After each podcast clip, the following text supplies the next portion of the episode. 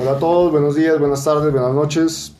Bienvenidos a La Grupeta, el podcast para los aficionados a sufrir y a quedar sin piernas después de rodar por horas y horas en las carreteras de Colombia. Los invitamos a que sigan este espacio en el cual podrán escuchar noticias sobre la movida de ciclismo aficionado en nuestro país. También tendremos contenido sobre entrenamiento, nutrición, mecánica, tecnología de rutas. Queremos que se unan a la grupeta, así que suscríbanse para que no se pierdan ningún episodio. Y síganos también en Instagram en arroba la grupeta. Dejen ahí todas sus preguntas y comentarios. Este episodio es patrocinado por el Eje Cervecero Insurgente, los cerveceros artesanales independientes de Bogotá. Ve al perfil de Instagram arroba Eje Insurgente.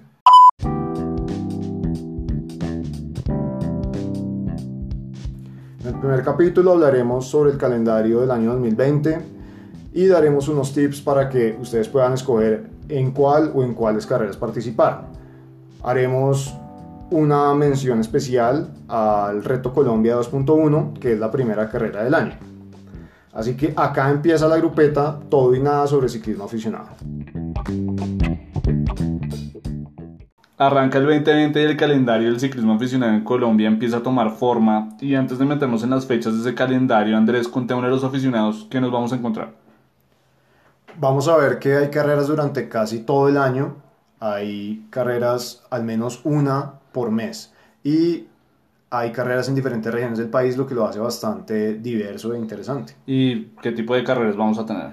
Predominan los gran fondos con sus respectivas distancias de medio fondo y hay una carrera de criterium también. Venga, pero para los aficionados que todavía no entienden muy bien los dos formatos, expliquémosles rápidamente en qué consiste el fondo y en qué consiste el criterium.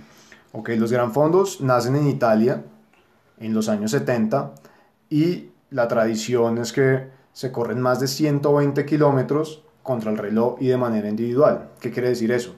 Que gana el corredor que haga el menor tiempo. Aunque en Colombia también se han incluido otras categorías punto a punto en las que gana el que primero cruce la meta, o categorías por equipos, por parejas y por supuesto normal, masculino, femenino y por edades. ¿Y el medio fondo qué variaciones tiene? El medio fondo es casi que otra categoría que idearon los organizadores para incluir a más personas y que corredores que no están habituados a hacer grandes distancias participen. Y es un recorrido más corto que oscila entre 70 y 90 kilómetros. Fondos y medios fondos son como el tipo de carreras predominantes en el país, pero hay un formato que es poco conocido, pero que seguramente va a empezar a tomar fuerza y es el Criterium. ¿Cómo, ¿En qué consiste e, ese, ese formato? Ok, el Criterium es una carrera que se desarrolla alrededor de un circuito que tiene entre 800 y 1500 metros normalmente y se pacta un número de vueltas y el corredor que primero complete ese número de vueltas es el que gana. Y a diferencia del gran fondo, son carreras que suelen ser más rápidas y en las que se está más cerca cada corredor del otro, entonces ese es un factor a tener en cuenta, se requieren otras habilidades diferentes a las del gran fondo. Bueno, entonces vamos a tener carreras todo el año en todo el país y vamos a encontrarnos estos dos formatos de carrera. Ahora sí, metámonos a fondo con las fechas del calendario del 2020. Sergio, ¿qué hay para la primera mitad del año? Bueno, Andrés, vamos a revisar de febrero a junio primero. La primera fecha es febrero 16, el reto Colombia 2.1. Después viene marzo 1 el Criterium Bogotá. Venga, qué pena que lo interrumpa, pero el Criterium es ese formato del que hablamos hace, Al principio. Exacto, hace un momento. Y esta carrera, el Criterium Bogotá, va a ser en el Autódromo XRP de Cajicá, en un circuito de 1.5 kilómetros.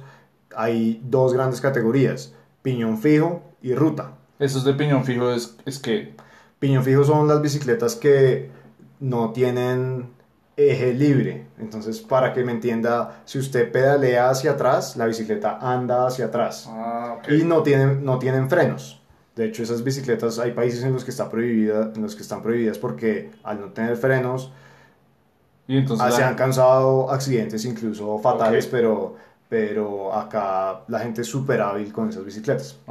Entonces, esta gente de los, del, que organiza el Criterium Bogotá también organiza el Criterium de la Virgilio, que es todos los martes para mujeres y todos los jueves para hombres. van a la Virgilio Barco. que es la gente que está rotando o rodando alrededor de la, de la biblioteca. Pues todos los días va gente a entrenar allá, pero los martes y jueves en la noche a partir de las 7 u 8 se hace como una competencia bastante informal eh, para que la gente se adapte como a esta modalidad de, competencia. Porque a diferencia de los gran fondos, son competencias en las que la velocidad es bastante más alta y uno está muy cerca del, del otro corredor. Entonces, si uno no tiene la habilidad suficiente, puede ocasionar un, un accidente. Entonces, para los que no conocen esta modalidad, vayan a la Virgilio Barco, que queda junto al Parque Simón Bolívar, acá en Bogotá, y, echen un ojo y se meten cuando se animen. Bueno, entonces atentos porque esa segunda fecha, entonces este formato de Criterium, que es el, el, la segunda categoría que compone el calendario en, en, Colombia. Volvamos entonces a la tercera fecha, que es marzo 8 de Woman Ride. Cuarta fecha, marzo 21, Rat Race. Quinta fecha, marzo 22, el Gran Fondo de Nueva York. Abril, ya ahí nos vamos para abril, abril 26, el Fondo de la Leyenda Vallenata. Mayo 25, Gran Fondo del Huila. En junio entonces tenemos el Gran Fondo Espectáculo, que no ha confirmado fecha, pero es posible que sea eh, para, para ese mes. Junio 14, el Gran Fondo de Antioquia. Y junio 21, el Gran Fondo de la Sierra Nevada. Esos serían como las fechas del primer semestre. Está súper nutrido el calendario en el primer semestre y veo carreras en varias regiones del país, no solo en Bogotá, sino también en... En, el Huila, eh, Valledupar. Antioquia, en Santa Marta. Espectáculo se supone que va a ser en San Andrés. Que sería pues del carajo hacer un fondo pues en la isla. Sí. Creo que no es algo que se haya visto en el país hasta ahora. Entonces, eh, pues entremos un poco a la primera fecha que es Reto Colombia 2.1. el reto, la fecha del Reto Colombia eh, cae un domingo sin festivo. Entonces, pues para los que quieren participar, váyanse preparándose porque el, el lunes hay que levantarse a trabajar. La ruta va de Zipaquirá a Bogotá, pero hay una nota importante sobre, sobre el Reto Colombia y es que pasa en el marco del Tour Colombia, que es la carrera más importante profesional de ciclismo en el país eh, desde hace algunos años. Sí, pues este año es la tercera edición del Tour Colombia y vienen varios de los ciclistas más importantes del país, pero también extranjeros. Vale la pena mencionar a Juliana Lafilippe, Fabio Aru, Bob Jungles eh, y por Colombia los que más suenan son Negan Bernal, eh, Iván Sosa, que también es de Lineos, y el Chavito. Entonces el Reto Colombia es la oportunidad de hacer un recorrido muy similar al que van a hacer ellos ese día. El de ellos es un poquito más largo, pero es la misma organización, las carreteras van a estar cerradas y el público, que yo creo que es el principal atractivo de esa carrera, porque van a salir miles y miles de personas a lo largo de todo el recorrido a alentar a los profesionales y la gente es súper buena onda y también alienta a los amateurs. Bueno, entonces, pues como ven, la primera fecha es bastante importante. El Reto Colombia arranca, eh, abre el calendario con, con, un, con, un, cartel bastante fuerte de gente muy dura. Eh, para tener en cuenta hay un poco de detalles más generales, el valor de la inscripción va a estar sobre los 275 mil pesos. Eh, y para las primeras 500 personas, después va a subir a 325 mil. Y el recorrido, para que hablemos de eso con un poco más de detenimiento, son 117 kilómetros, como le dijo Sergio, arrancan en Zipaquirá y termina en Bogotá en el Alto de Patios. Patios lo suben en el sentido La Calera Patios, que para los que lo han hecho saben que es más corto, pero bastante más empinado. Y estamos hablando de una carrera de cuánto tiempo para los, para los aficionados. Yo calculo que el ganador puede estar incluso debajo de las 3 horas porque el desnivel positivo no es muy alto, son apenas 1500 metros. Bueno, ahí hace un par sobre el desnivel positivo, que es que se entiende que es el, desnivel positivo. El desnivel positivo es el ascenso acumulado. Entonces, si yo hago un recorrido entre el punto A y B y empiezo en una altura de 2600 Bogotá y termino en eh, no sé, patios. En patios en 3100, pues uno diría el desnivel son 500 metros. Pero si llegase a haber algún descenso dentro de ese recorrido, quiere decir que en realidad acumulado subí más, entonces no son 600 sino 700. Ok, bueno, entonces ese es, ese es el, el, un poco la descripción general de esa ruta. Sobre los organizadores del Reto Colombia, pues lo organiza la Ruta Colombia que tiene eh, a su cargo más o menos tres o cuatro grandes fondos durante el año en el país, entonces es un organizador serio, los que quieran participar ahí tienen como el respaldo de ese organizador, entonces eh, para que lo tengamos ahí un poco en las notas. Sobre la premiación, es para los tres primeros lugares de hombres y mujeres eh, de la general, o sea, los, las tres personas que independientemente de su edad, los tres hombres que independientemente de su edad hagan el mejor tiempo y las tres mujeres que independientemente de su edad hagan el mejor tiempo. Eh, para el primer puesto va a haber un marco Wheeler, tope de gama, para armarse una super, bicicleta. Eh, para el segundo puesto, un millón y medio de pesos en efectivo y para el tercer puesto, un millón. Y por categorías, porque hay categorías por edades, va a haber eh, regalos de los patrocinadores. Venga, y Andrés, un poco hablando de la preparación para participar en ese primer fondo, estamos a tiempo, los que estamos volviendo de vacaciones la logramos, ya no la logramos. ¿Cómo pues, está viendo su merced esa preparación? Depende del nivel de forma en el que estén. Entonces, si las vacaciones fueron largas y comieron de más, pero lleva varios años practicando. practicando el deporte del ciclismo, pues va a completar el recorrido, pero no va a ser su mejor tiempo. O sea, si no, no esperen un gran resultado pero los que han sido juiciosos y llevan entrenando idealmente los últimos seis meses, pues sí que van a lograr un, un muy buen tiempo y una muy buena marca. Si no, no es necesario llevar seis meses, pueden tres, es como lo mínimo, idealmente son seis. Pero si hay alguien que normal se hace 120 kilómetros cada fin de semana, pues la logra. Lo, lo, va a lograr, claro. Y vale la pena inscribirse, participar. Sí, claro. Por el, yo me metería por el público. Yo creo que el, el público eh, alienta de una forma que da mucho ánimo y así uno está a punto de desfallecer, ver a las personas ahí eh, es bastante emocionante. Bueno, entonces un buen, muy buen marco para arrancar el calendario aficionado en Colombia. Eh, vamos a pasar a ver las fechas del segundo semestre. Venga Sergio, pero antes de pasar al segundo semestre, revisemos otras dos o tres fechas que están bien interesantes del primer semestre. Sí, sí, sí, me estoy saltando unas que son claves. la tercera fecha es importante para la categoría femenina porque es de Woman Ride y es la única fecha en el calendario hasta ahora confirmada para esa categoría femenina. Sí, esa carrera yo creo que va a ser bien bonita porque además es el Día de la Mujer. Este año cae exactamente el 8 de marzo y ojalá otros organizadores de carreras se animen y hagan carreras exclusivas para mujeres.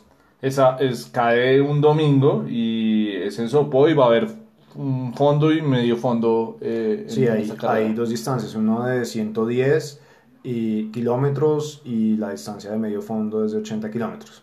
Y la otra que me parece importante destacar es Rat Race.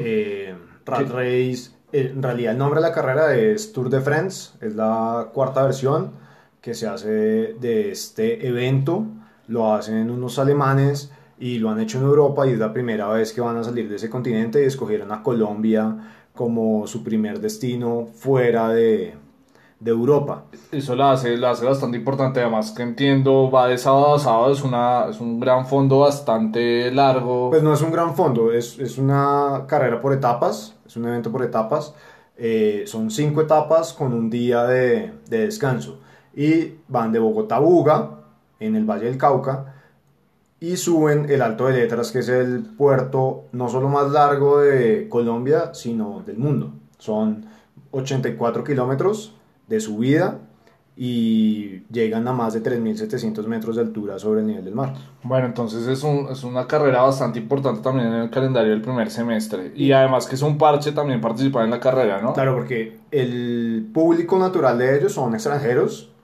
entonces es una buena oportunidad para medirse ese nivel con extranjeros.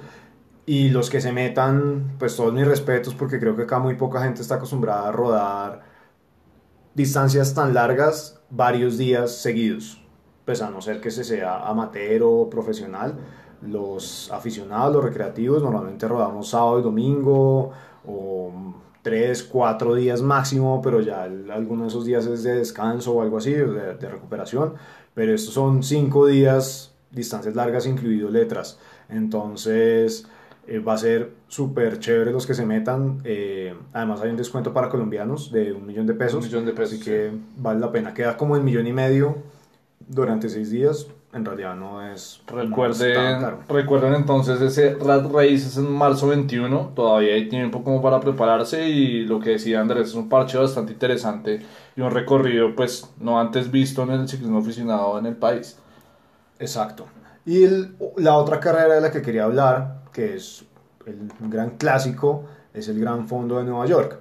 El Gran Fondo de Nueva York fueron los que hicieron famoso el formato de Gran Fondo en el mundo. Ellos lo sacaron de Italia, lo replicaron en Nueva York y luego vendieron la franquicia a distintos lugares del, del, mundo. Se realizan más de 15 países, ahí en Panamá, en Israel, Monterrey, Uruguay. Eh, y el de Bogotá fue el tercero. Ya está, si no estoy mal, es la sexta edición y fueron los pioneros en el mundo y acá en Colombia también. Siempre es el mismo recorrido, entonces eso lo hace bastante interesante porque la gente siempre compite, los que llevan varios años compitiendo, compiten contra su tiempo del año pasado. Ok, y este año entonces es en Guatavita, marzo 22. Eh, las inscripciones están por, por categorías, general, VIP y una categoría de camp. Sí, es un campamento, eso está especialmente dirigido a los extranjeros eh, que no están acostumbrados a correr en altura.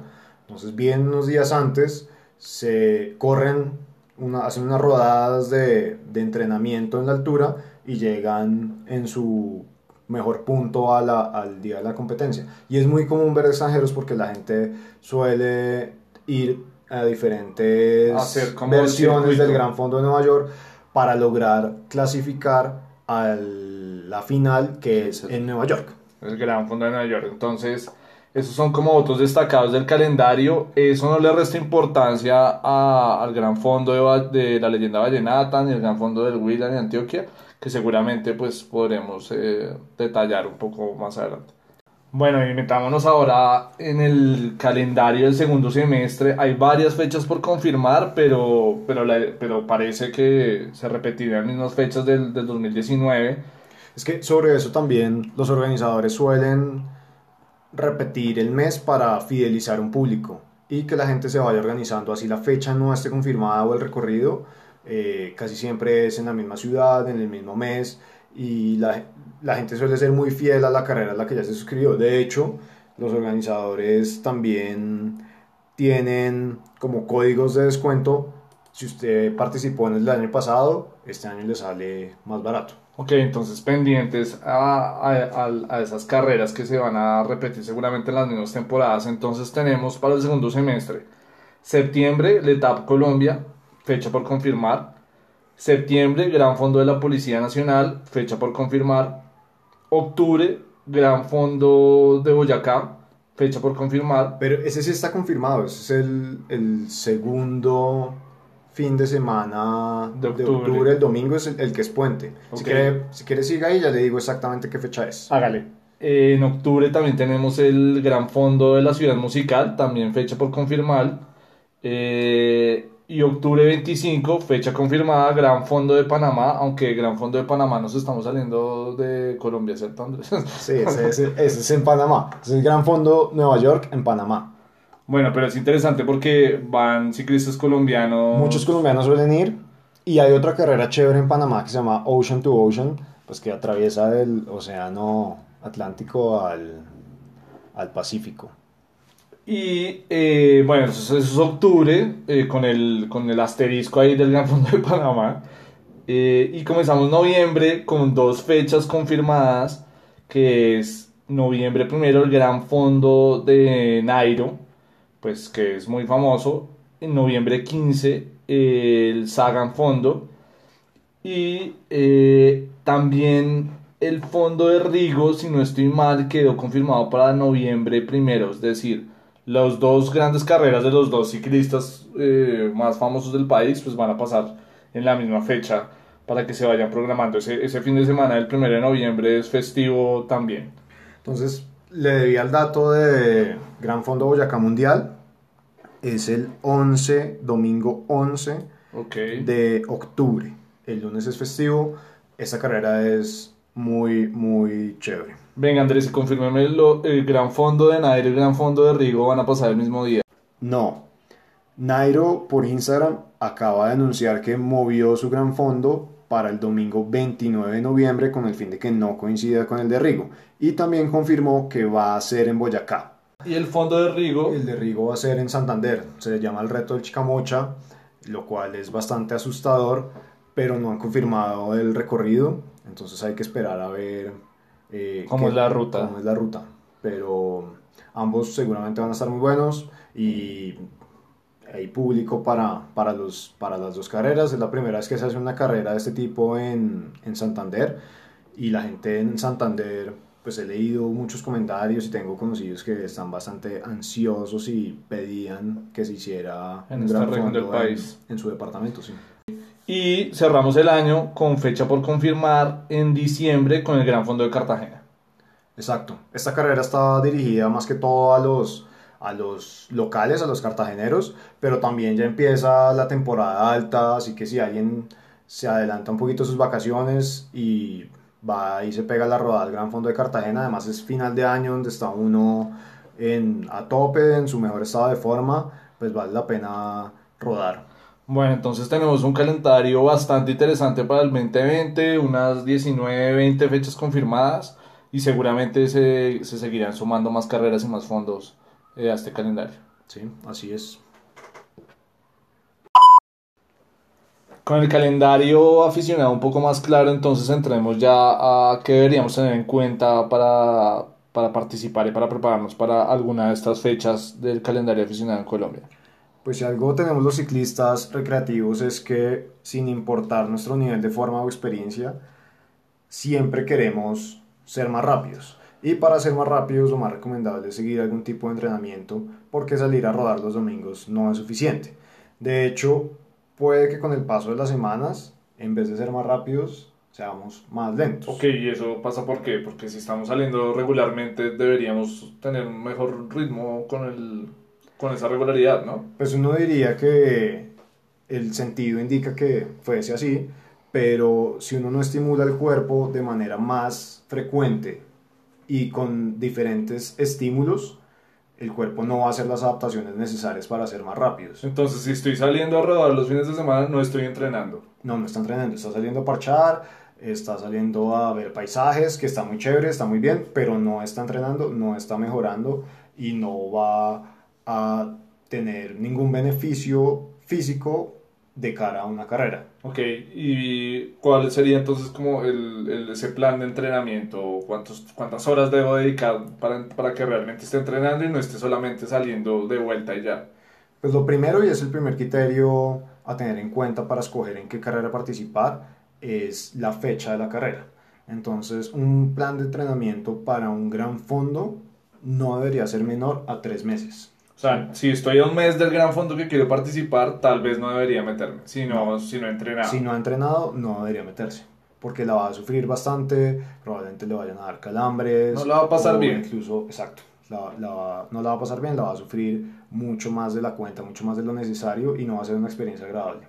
¿Y eso es común que realmente los aficionados se estén preparando tres meses antes? Sí, la gente se lo toma súper en serio y de hecho el nivel de ciclismo aficionado en Colombia ha tomado un nivel altísimo porque mucha gente eh, hace entrenamientos casi que como los profesionales y le dedican bastante tiempo, pero no todos tenemos el tiempo para, para hacer eso. No hace falta tenerlo porque no todos, de hecho genéticamente, damos para, para, para ganar. Entonces si no vamos a ganar, pues del tiempo del que disponemos, eh, diariamente para entrenar, dar lo mejor de nosotros y la competencia es con uno mismo.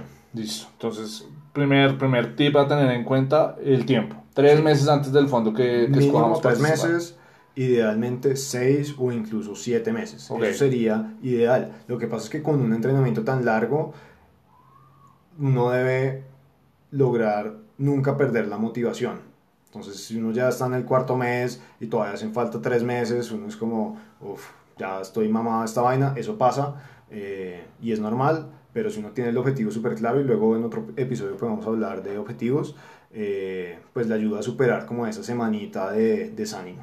Listo. ¿Y cómo ordenamos la participación? O sea, ¿debería hacer un solo fondo en el calendario o debería o puedo participar en más carreras si tengo el tiempo suficiente de entrenamiento?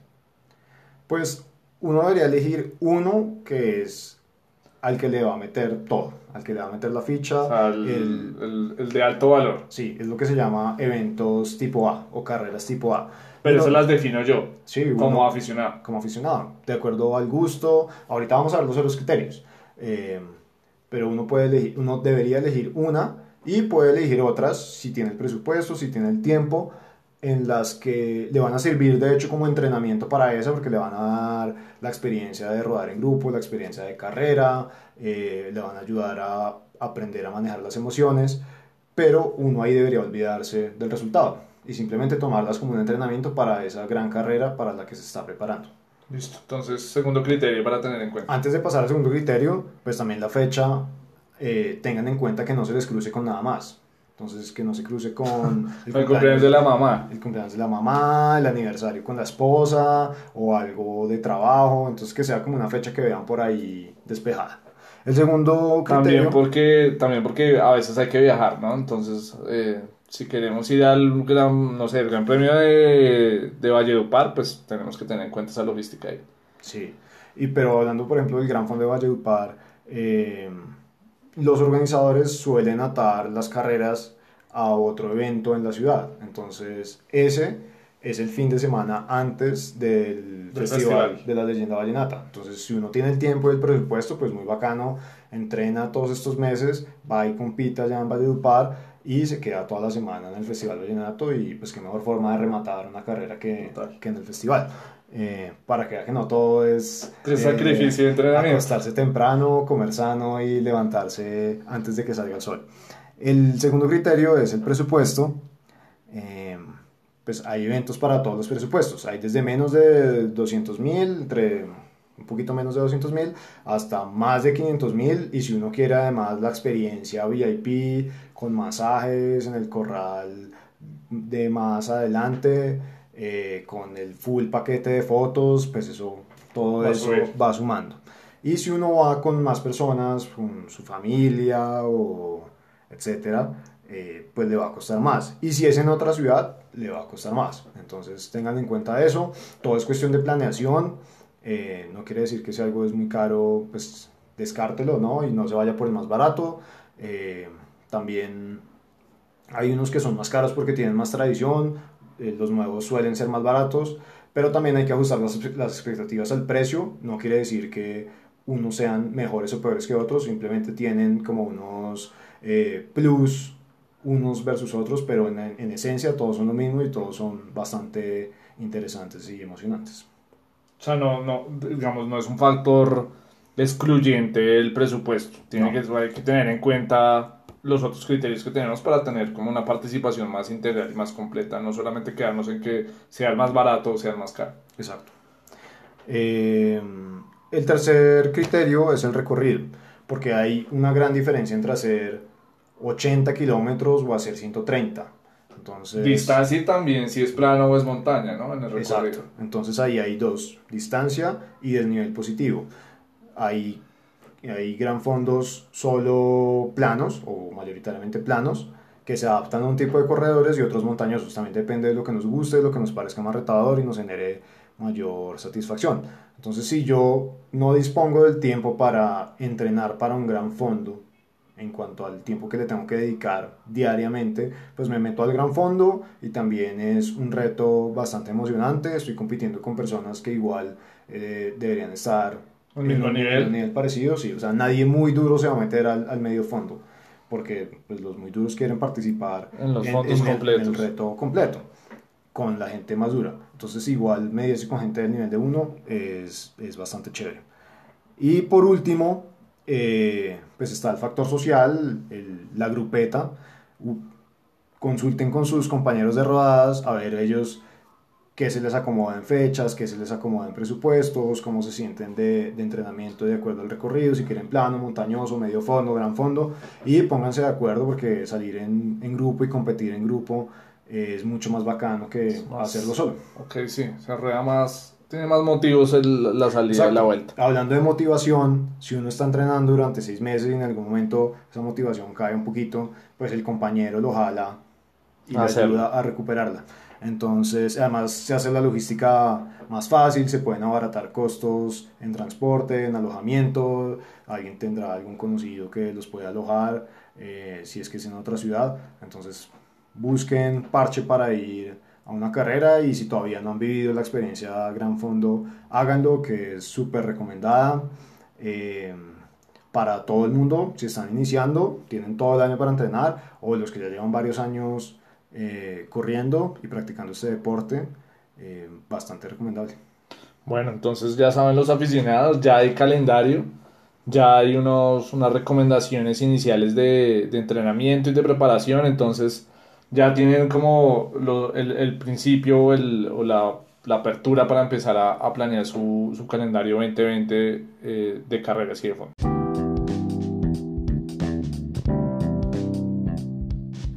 Bueno, y para cerrar, queremos hacerles una pregunta.